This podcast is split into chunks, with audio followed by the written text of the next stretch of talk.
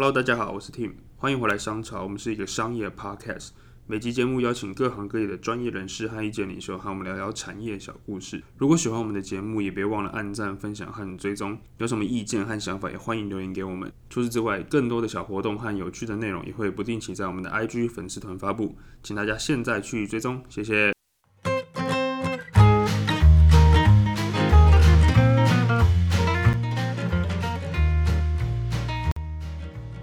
上集我们和秘书长其实讨论了很多出去玩的一些，呃，不管是在住宿上面或者在玩乐上面的一些有趣的话题。那我们在这一集会跟更进一步的去谈到一些旅宿业产业面的东西，因为像现在疫情其实得到一些趋缓，但其实呃短时间内疫情的这个状况其实还不会减弱。那对于旅宿业来讲，其实是算蛮大的一个冲击。那 Angel，你是不是有一些问题想要跟你秘书长请教？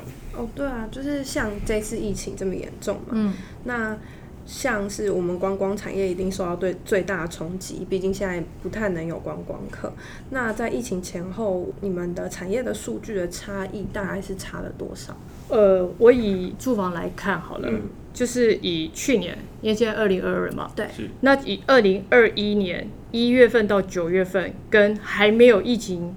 还没有疫情爆发的二零一九年来比好了，二零一九年一到九月份的住房率都可以到六十五趴，嗯，可是去年去年一到九月份只有二十八趴，哦，所以它整个一衰退是衰退到一半以上，嗯，对，所以其实，在前年二零二零的时候，其实就已经衰退了，衰退了四十四趴，嗯，那去年又再衰退五十五趴，因为大家都知道。本土疫情爆发。是，对，所以在本土疫情爆发，然后又加上国境没有办法开，嗯，其实台湾的光光旅馆其实真的受创的蛮严重的。是，虽然大家说，哎，最近好像餐饮那种餐饮好像又回流，感觉又回来了，但是就算回来，大家还是会害怕，对。对，还是会担心说这疫情会不会再爆发？是，所以像餐饮。以去年跟前大前年来比，它也是衰退了快五十趴。嗯嗯，对，因为毕竟本土疫情那一段三三三几乎三个月，三个月不能不能内用的部分，其实对餐饮业真的影响非常非常的大。嗯，已经没有住房了，然后又没有又没有吃东西，所以去年其实说真的，就我知道，光我观光饭观光饭店就有三家。已经宣布歇业，嗯，那其他小饭店就更不用讲，嗯，对，因为当时开放内用的时候，其实不不同的县市政府对于这个内用的准则也是也不一样，对啊，都不一样，对，嗯，政府要政府说可以开放，对，可是如果地方首长他有这个这个就是防疫的疑虑的时候，他就又又。宣布还是不准开放，嗯嗯，因为毕竟每个县市首长他都有压力，对，大家都在比哪一家哪一个县市的确诊确诊数高，对对对，所以虽然政府中央单位定定的一个基本的标准，但是执行跟呃要落实的还是在县市政府上，那就是像是。前一阵子有推国旅券嘛？那像现在台北也有熊好券啊什么的。那这个对你们就是产业上的帮助，你觉得大吗？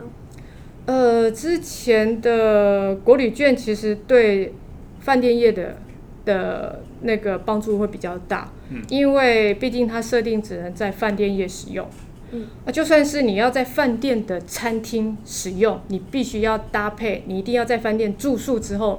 你才可以使用，所以其实这是比较落实在饭店业的部分。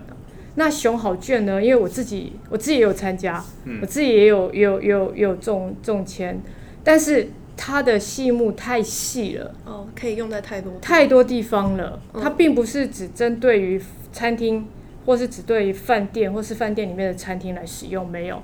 所以选好券真的落实到饭店。饭店业吗，其实效果没有那么的好，但是因为国旅券可以使用到四月底，嗯，所以现在的国旅券使用率好像也还没有很普及。嗯，对，我还没用，大家都在等最后一刻，嗯，可能要到三月四月的时候才会有一个成数成绩出来，嗯嗯，可能到时候可能还可以带动一波啦。毕竟过完年之后，可能大家钱都用的差不多了，对，所以那一段期间大家可能会比较会去使用国旅券，可能三四月的时候可能。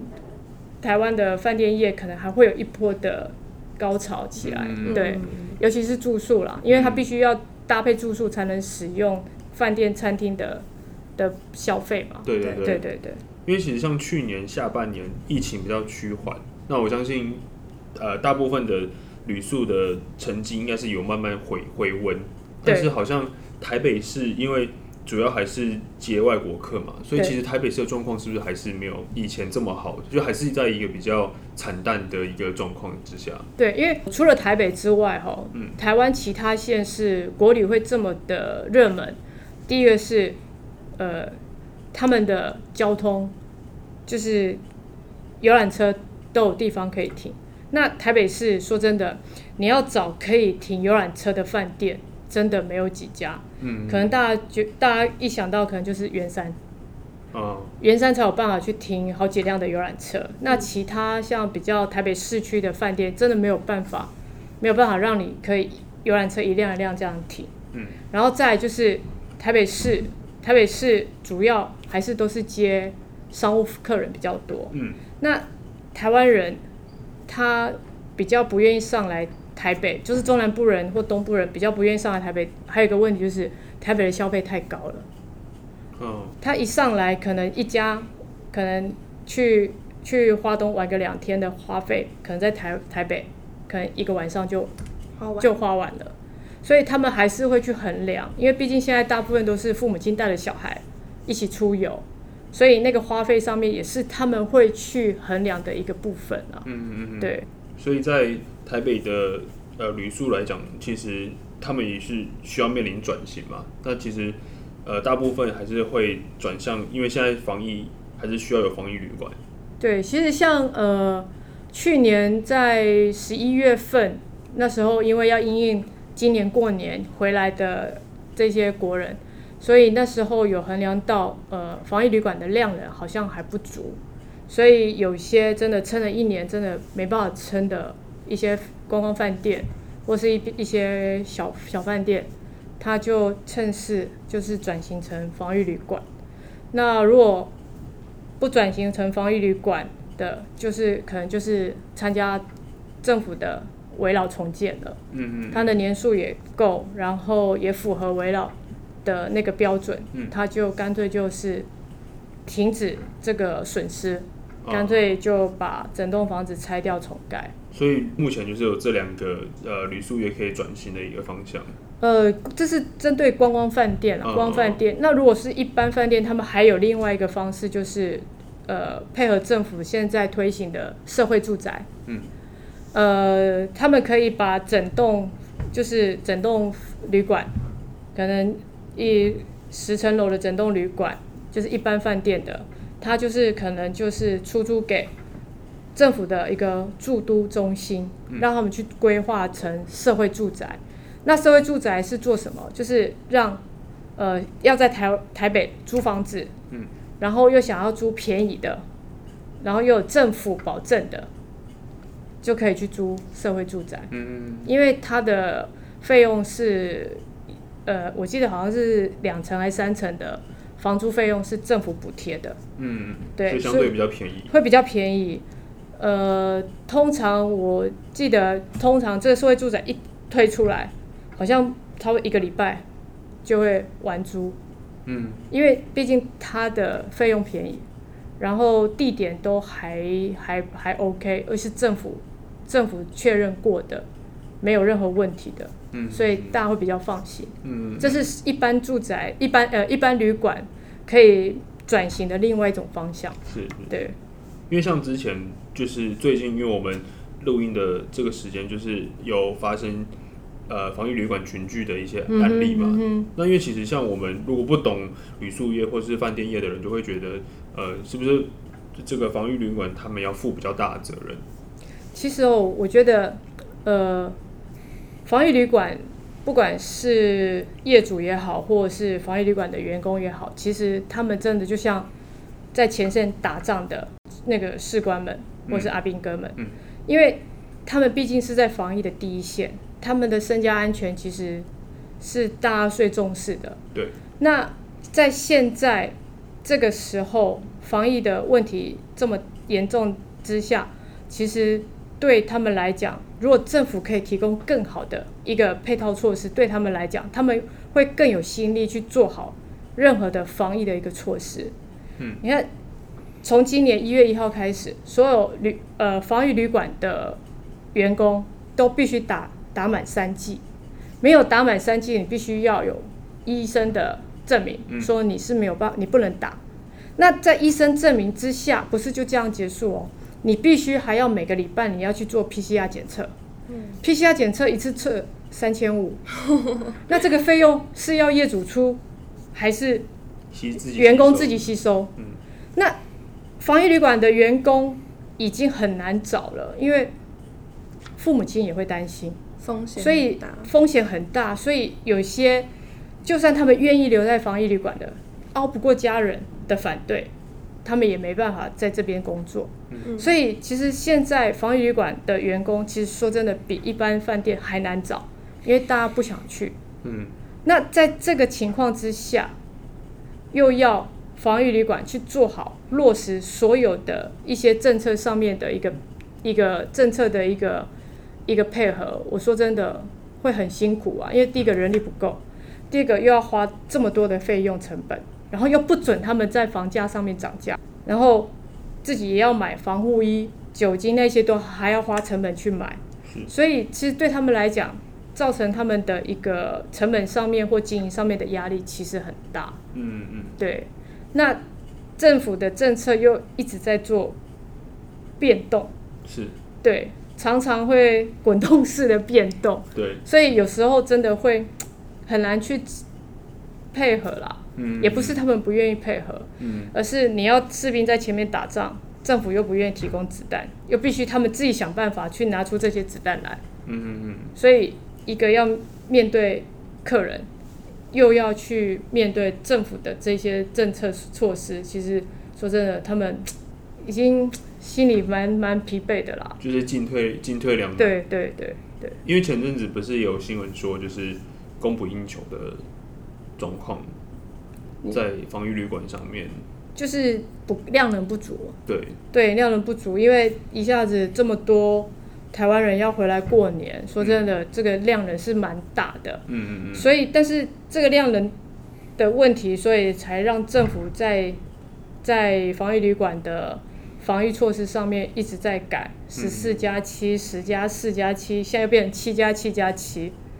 对，那还好，后来政府有有去做一个很明确的一个一个方式，就是你一进来我就先做 PCR，哦，至少我还可以去防堵，说，哎、你这确诊了。嗯嗯，我要让你去治疗，而不是说我全部二十一天结束之后，才发现。已经让你在外面拍拍照，才发现，嗯这个已经去做一个，已经可能已经社区感染了，我才发现。嗯。现在至少还有这样子一个措施还在，嗯。比较不会像去年一样突然突然到爆到那个疫情大爆发这样子啊。对嗯嗯嗯对，就是呃，现在都在转型嘛。嗯，那除了刚刚说的那一些啊，是不是还有一些就是呃饭店啊，他们可能会卖便当啊，或是跟 Food Panda 呃外送公司合作推出什么优惠？嗯哼，我举一个例子好了，像金华，嗯金华在那时候，呃，那时候没有办法餐饮内用的时候，还有喜来登，他们真的就是全部全部的厨师就是专心就是做做便当。便当，嗯。有那时候我们好像有订有订对。订喜来登的，好像是 对，炒就是饭。就反正因为我还是要生存啊，所以我就转型，我就是做卖便当。嗯。那后来现在比较趋缓了，那金华那边有推了一个，就是类似游览车车上的一个餐厅，就是变成呃一个移动式的餐厅，让你在市区里面观赏市区的的夜景，然后又可以在车上吃东西去吃东是西，观光巴士那个吗？就类似观光巴士。哦对对对哇，那还蛮酷的。对，因为必须要转型，你必须要有一个噱头对去吸引客人上门，对你不能只是自己待在那边。我餐厅开了，可是客人不上来啊。对，对啊，所以还是要做一些跟不一样的嗯不一样的噱头啦，嗯行销方式。对，嗯就跟当初可能开放的时候有一些像是跟火跟那个呃铁路局那边合作的那个，呃，对，就是那个旅行社，他为了转型，所以他嗯跟台铁局合作，弄了一个旭日号的火车，嗯。整个就是有点类似包车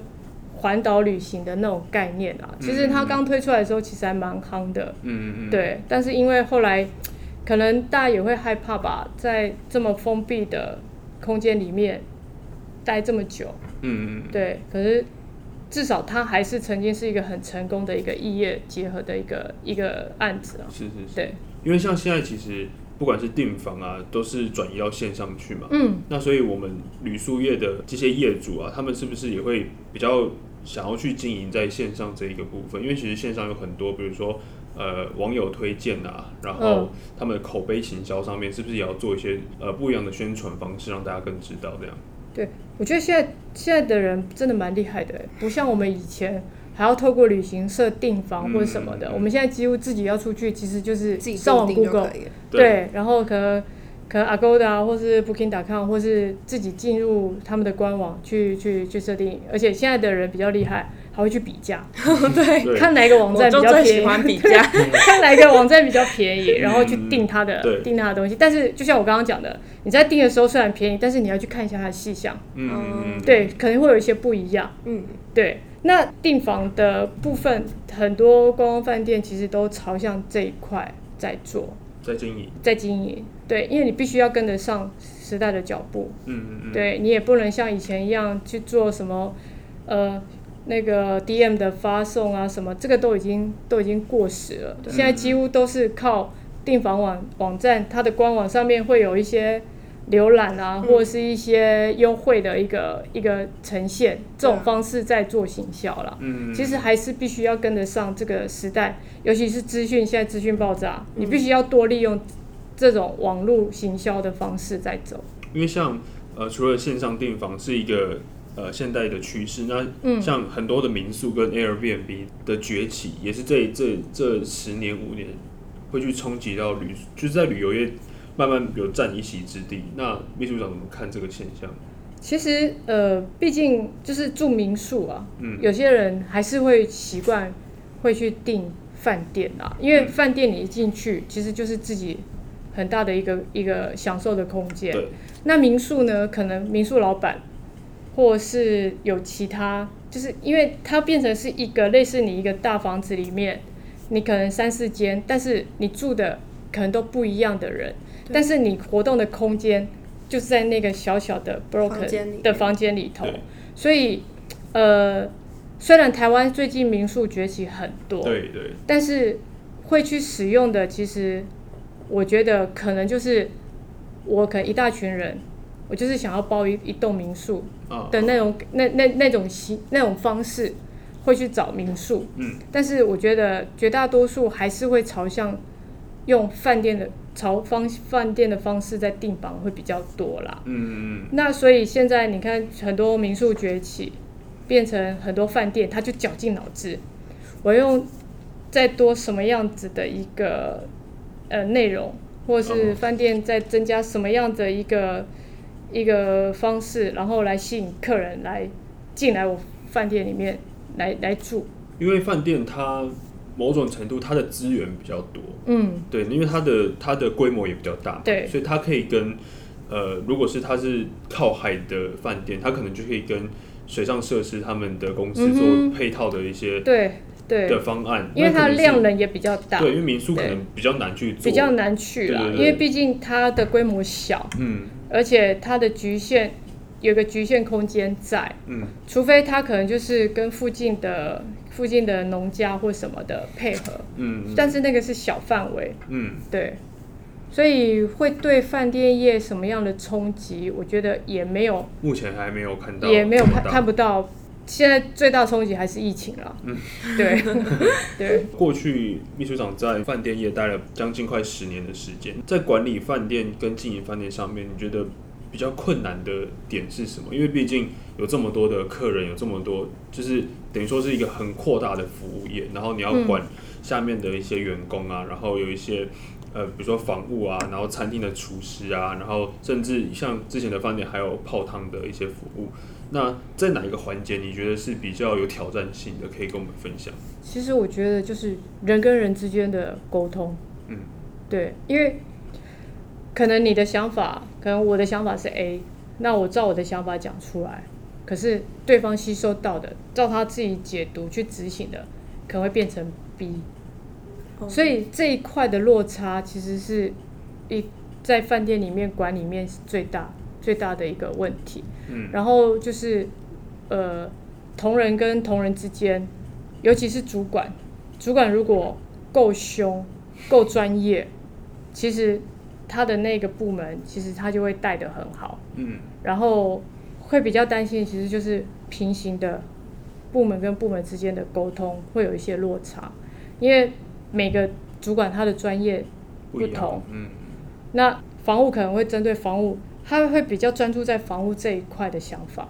那餐饮他会比较专注在餐饮这一块，我要我要怎么去 setting 给客人，如果若何若何。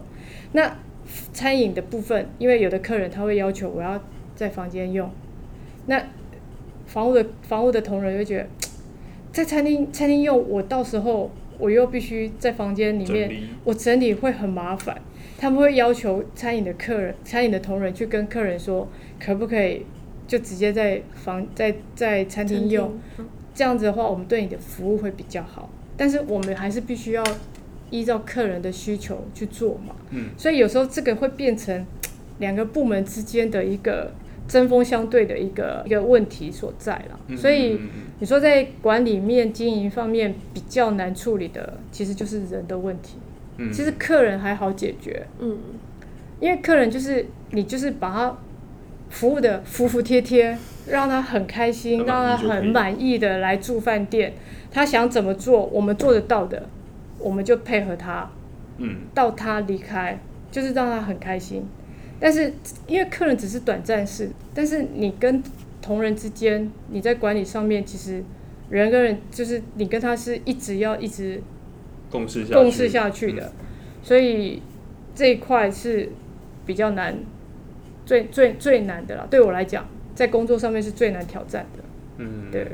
所以过去也遇到比较会比较难解决，就是在在待人方面会比较难解决。还是会啦，因为每个人有每个人的情绪，嗯嗯，有每个人的执着的点。对，可是我我们会觉得，我一定要这么执着吗？可是他就是放不下他那个执着的点，嗯，你也不能硬要求说，我就是要你要这么做，因为我觉得人跟人之间要尊重，要互相，可以就可以，不可以我们自己转个弯，看要怎么处理。过去就是相信秘书长，提到世界各地有旅游过的经验嘛？那有没有让你特别印象深刻的国家？就是他们在住宿，特别在住宿这个方面，让你印象比较深刻的。住宿的部分啊，呃，因为我自己出国，因为我后来喜欢自助旅行，嗯，因为我不喜欢那种跟走马 上车睡觉，对，下车就是跑洗手间的那种，嗯，所以。呃，所以我在住住宿的这一块，其实我都是只要找干净的，我并不一定要找说大饭店或什么，嗯，就是干净的，然后离车站近的，哦，就是你下车之后你拉行李就可以不用拉太远的，就可以直接到的，嗯，所以你说在住宿方面，其实我是对我来讲，我是觉得只要干净，然后住的舒服就好了，嗯，对，所以。有没有比较不一样的？因为可能过去有在饭店工作的经验，所以会不会就是看的点会跟我们一般哦？出去玩那叫职业病，对啊，职业病。像我有时候到餐厅，我就会把那个碗盘拿起来，嗯，然后看一下它是什么样的牌子，哦，然后看它后面，因为有的人有人洗东西，所以洗表面，洗表面，它后面不会。可是我们在拿东西的时候，我们会拿。拿后后面拿屁股的地方，对，你就会会担心会不会黏黏的，所以我就会去看，嗯，然后或者是周遭的环境清洁，嗯，有没有干净？就像我进去房间，我会去看厕所，意思是一样。对，其实这就是一个职业病，嗯嗯，对，然后会看他们摆设，然后服务生的上菜啊，或者是倒酒啊，那个方式摆设对不对？这样，嗯，对，会比较去针对那种小细小细微的地方，嗯嗯嗯，对。那在国外有没有看到，就是跟台湾管理上面或者经营上面比较大的差异？台呃，国外的经营他们是很放手，就是很放手，就是他们不会像台湾这么的做贴心客人的一个动作。他可能就是你确认之后，那就不理你了，你就自己必须自己去摸索，自己去走，自己去弄。嗯。那台湾呢？他会让客人。呃，他会做到让客人就是会很贴心，他会觉得哎，来到这家饭店，我很放心，我很舒服，我不用去担心说哎，我来这家饭店我可能需要还要自己去伤脑筋干嘛干嘛干嘛，不用。那国外客人因为可能风俗民情不同，他们会觉得啊，我就是把房间租给你了，那我就是住到这。你后续你就是必须自己自己来处理，但是他们一个好处是，他们对自己地方的一些风一些风景区或者是可以去的地方，其实他们都还还蛮了解的。而且我发现台国外的客国外的饭店，不管大间小间，他们都会有一个就是地图，哦，就是让他那个城市的地图，然后很方便。嗯，你只要出去，然后拿那张地图，然后。它上面还会告诉你可以坐什么样的车子，然后去到哪里，然后这边去完你还可以去到哪个地方。所以我从国外回来，我都会把他们的东西留着，嗯，因为我觉得那是我我的笔记。笔记，对，所以那时候去国外的时候，我就会稍微看一下这个这个城市我可以去哪个景点，但是常常会去到那边之后把自己的景点拿掉，因为那些都是。观光的景点，他们在上面，他们的给的那个那个地图，很多都是他们在地才会知道的一些释放景点。嗯，我觉得那个才是我们该去的地方，因为我们在网络上看到都是观光景点，都是完美景点，对，人超多的。对，那他们给的那些，我觉得非常棒，所以我觉得台湾政府啦，因为他们好像都是政府做的，哦，然后应该可以去学一下外国。那种，所以台湾是比较少在这一块，比较少，而且很多几乎都是饭店自己做啊。嗯嗯，饭店自己做，它的那个附近还有些什么东西？嗯对，那那国外几乎几乎都是政府做，然后他给各个饭店，然后饭店他们自己还会去做做一些，就是他会告诉你这里有哪些私人景点什么的。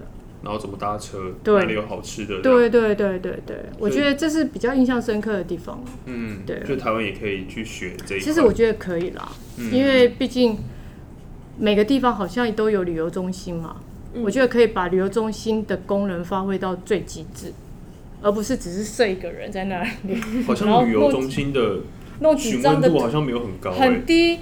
你知道我去我我记得我那时候去德国的时候，到每个城市，我们第一个第一个。出了车站，第一个点就是先去旅游中心。旅游中心你还要排队，满满的人。嗯，因为他们就是要去拿地图，然后会询问，然后他们还有什么城市卡、三天卡或者是五天卡。嗯，那你每每天你就是你只要买那张卡，你可以无限次坐公车，无限呃还有可以去他指定的。那个美术馆哦，对，台北是不是也有这类似的？它是呃捷运卡，对，二十四小时，二十四小时。可是它好像就我不知道它对，好像只能搭捷运，它不能到其他的艺术中心或什么的。哦，对对，可能我觉得台湾没有自己的文化吧。嗯，那像德国，它有好几千年的文化古迹什么的，嗯，还蛮多地方可以看，所以他们在推这个部分，我是觉得还蛮方便的。所以未来可能在不同的呃旅馆啊，或是饭店都可以放类似的东西。然后我是觉得台湾可以朝这这个方，尤其台北，因为台北的交通太方便了。对，对我觉得你看，反而我觉得台北市政府应该可以朝这这个方向走了，然后跟公安局配合，因为每个地方都有旅游中心嘛，我觉得可以把旅游中心真的发挥到极致了。嗯，对，因为现在好像旅游中心都比较乏人问津，就是长灰尘的地方。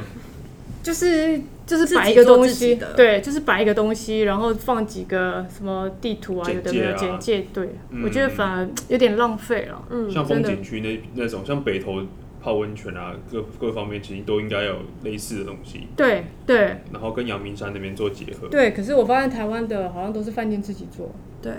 所以是没有一个整合，没有一个整合。之前也有，你们也有自己在做这一方面。有，其实每一家饭店，像我刚刚提的焦老，他们也有做，利息也有做。其实很多饭店自己都会有做一张地图，然后饭店在这，然后散发出去有哪些景点可以走。嗯，对。过去有一个很夯的一个名词，关于在住宿方面。哦，对啊，就是我有在一个呃分享饭店的群组里面看到大家前阵子一直分享一个。开夜床的服务，但我其实也看不太懂，那到底是就是到底在干嘛？想问一下秘书长，这到底是什么意思？其实所谓开夜床哦，其实就是饭店它另一种很暖心、很温馨的一个服务的方式。嗯，那可能就是像我们有时候进去饭店之后，可能五六点会离开去吃饭，那房务人员会利用这个时间呢，进来再帮你做一个房间的一个小清洁。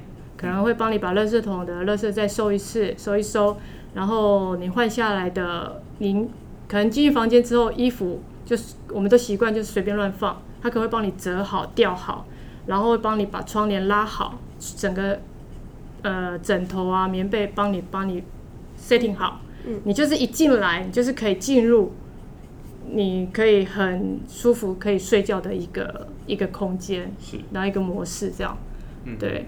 那像有的饭店，它可能还会再另外再提供可能，呃，小美酒啦，或者是一些一些助可以帮助你睡眠的那种茶啊，精油或是茶的饮料这样。对。所以每个饭店开夜床的流程都不一样，不一样。对，也不是每家饭店都会有。嗯，对对对。